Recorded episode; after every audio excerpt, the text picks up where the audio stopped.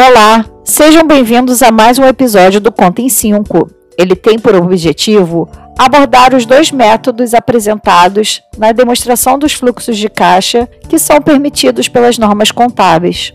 As entidades podem elaborar a demonstração dos fluxos de caixa pelos métodos direto e indireto. O método direto é o mais fácil de compreender e não necessita de conhecimentos contábeis específicos. Nesse método são demonstrados os pagamentos e recebimentos brutos de caixa e equivalentes de caixa, fornecendo uma visão da origem e da aplicação financeira. O método indireto começa a partir do lucro contábil e o ajusta para evidenciar o efeito de caixa e equivalente de caixa ocorrido. Para isso, as seguintes transações que não impactam o caixa e equivalente de caixa precisam ser adicionados à demonstração dos fluxos de caixa. Mudanças ocorridas no exercício das contas de estoque e contas a pagar e receber. Itens que não influenciam o caixa, como depreciação, provisão, impostos diferidos, variações cambiais não realizadas, resultado de equivalência patrimonial em investimentos e participação de minoritários, isso quando existir. Todos os outros itens cujos efeitos sobre o caixa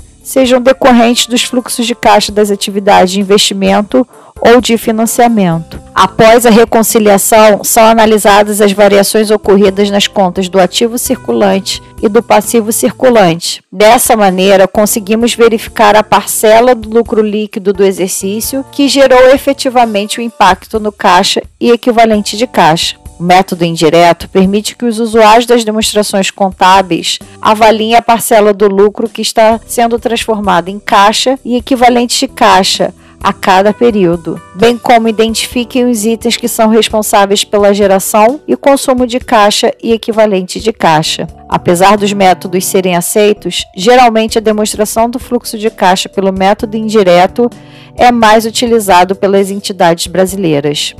Espero que você tenha gostado desse episódio e até o próximo.